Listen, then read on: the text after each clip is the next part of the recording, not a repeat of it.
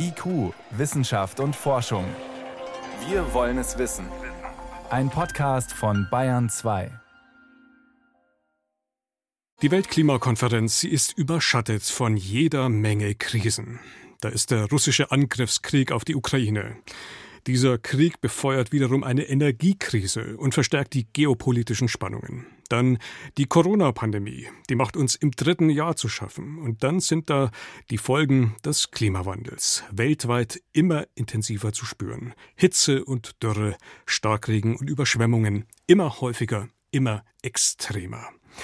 Das war auch die Botschaft der letzten Berichte des Weltklimarats. Daran beteiligt war unter anderem Matthias Garschagen. Er ist Professor für Geographie an der Uni München. Und er wird auch zur Konferenz nach Ägypten fahren. Mit ihm konnte ich vor der Sendung sprechen. Herr Garschagen, ich grüße Sie. Ich grüße Sie, vielen Dank. Lassen Sie uns doch noch mal vor Augen führen. Die Folgen der weltweiten Klimaerwärmung, die sind unübersehbar. Wer ist denn besonders stark betroffen? Wir haben tatsächlich äh, die Situation, dass wir rund um den Erdball betroffen sind vom Klimawandel. Wir sehen überall eine Zunahme an Extremen. Besonders stark betroffen, wo jetzt viele Extreme zusammenkommen, das muss man schon sagen, sind Gebiete wie aride Trockengebiete in Afrika zum Beispiel, auch tropische Gebiete, wo tropische Wirbelstürme zusammenkommen mit Veränderungen, äh, dann auch in äh, El Niño, El Niño-Effekten und so weiter, also wo mehreres zusammenkommt. Das heißt, da haben wir sicherlich verstärkt auch mit diesen Extremen zu tun. Und das sind eben leider häufig auch die Gegenden, wo wir auf der anderen Seite Gesellschaften haben, die sehr verwundbar sind, äh, geringere Kapazitäten haben als wir hier in Mitteleuropa zum Beispiel auch, um damit umzugehen, was so Dinge angeht wie Gesundheitsversorgung, Einkommenslevel, Armutslevel und so weiter. Also da ist sicherlich global betrachtet äh, jetzt ein Schwerpunkt äh, drauf zu legen auf diese Gebiete, tropische Gebiete, aride Trockengebiete, äh, Polregionen, äh, ganz äh, wichtig auch, ähm, also was passiert in der Arktis Arktis zum Beispiel. Wir sind auch äh, ethnische Minderheiten in der Arktis betroffen zum Beispiel, die sehr stark von ihren natürlichen Gegebenheiten abhängen. Das sind so die Hotspots, die wir in dem letzten Bericht äh, des IPCC auch ganz klar ausmachen konnten und die wir immer deutlicher sehen. Und es steht ja offensichtlich auch fest, dass diese Extreme nicht kurzfristig verschwinden werden. Wir müssen mit diesen Extremen leben. Es gibt jetzt große Kataloge mit sogenannten Anpassungsstrategien, mit Maßnahmen, die nötig sind, um mit diesen Extremen besser umgehen zu können. Können wir das mal miteinander vertiefen? Was können denn eigentlich die Ziele dieser Anpassung sein? Also das eine ist, können wir eigentlich die, wie wir das nennen, die Naturgefahren, also zum Beispiel eine Hitzewelle, ein Starkniederschlagsereignis als solches abschwächen. Und da haben wir lokal bedingt Möglichkeiten. Wir können über Hochwasserretentionsflächen zum Beispiel sprechen an unseren Flussläufen. Wir können darüber sprechen, wie wir Städte begrünen, so dass Hitzeinseleffekte nicht dazu führen, dass wir ganz extreme Hitzeanballungen und Ansammlungen auch in Städten haben. Da können wir also versuchen, an dem Problem selber zu arbeiten, sozusagen. Das ist das eine. Das zweite, ganz wichtig ist, wir können versuchen, dass wir unsere Ausgesetztheit reduzieren, nehmen Sie Küstenräume zum Beispiel. Da wird schon zunehmend die Frage aufkommen, können wir eigentlich noch weiterhin Städte haben, die wachsen in hoch ausgesetzten, in hoch exponierten Lagen, in Küstenräumen, wo vielleicht Gebiete sind, die heute noch nicht von Überflutungen betroffen sind, aber die in der nahen bis mittelfristigen Zukunft davon betroffen sein werden. Wie können wir das also durch Flächennutzungsplanung, durch Landnutzungsplanung vermeiden?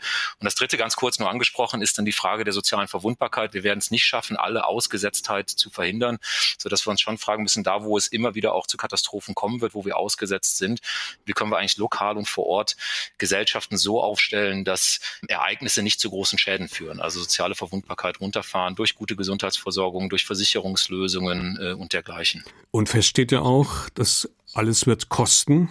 Und die Frage ist, wer kann sich das leisten? Sie haben es ganz am Anfang schon angedeutet. Es sind vor allem auch wieder die betroffen, die am verwundbarsten sind und die vielleicht auch über die wenigsten Mittel verfügen. Wenn wir nun den Blick auf die Weltklimakonferenz richten, wie klar ist aus Ihrer Sicht dieses Problem erkannt und ja, was läuft da vielleicht auch aktuell noch schief?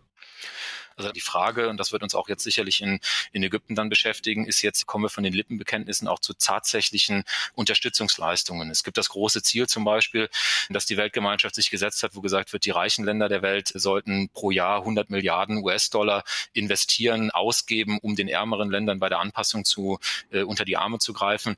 Von der Erfüllung dieses Ziels sind wir weit entfernt. Äh, und da wird es schon auch in Ägypten drum gehen, kommen Länder nach vorne, gibt es Koalitionen, die sagen, wir investieren jetzt wirklich verstärkt auch in diese Leistung.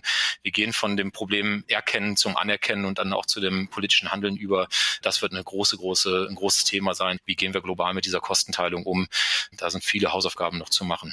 Das heißt, wir brauchen auch internationale Allianzen in Zeiten geopolitischer Spannungen. Ja, ist das kein leichtes Thema? Wie optimistisch kann man da sein? Ist sicherlich so, dass wir, Sie haben es angesprochen, wir brauchen Kooperation, dass Länder vorangehen, sich äh, äh, Emissionsziele äh, verstärkt noch setzen und so weiter und das eigentlich nur im Gemeinsamen machen können, in, einem, in einer, auch in einer vertrauensvollen äh, Umgebung auch. Da sind wir sicherlich momentan in sehr schwierigen Fahrwassern, wenn wir uns die weltpolitische Lage anschauen. Von daher erwartet man nur bedingt Fortschritte jetzt von der jetzigen Konferenz. Auf der anderen Seite weiß, glaube ich, auch jeder und das wissen auch die Regierungen, die dorthin kommen, dass die Zeit tatsächlich pressiert und dass wir nach vorne gehen müssen. Und ähm, Krisen können ja auch immer eine Chance sein. Das haben wir ja auch gesehen.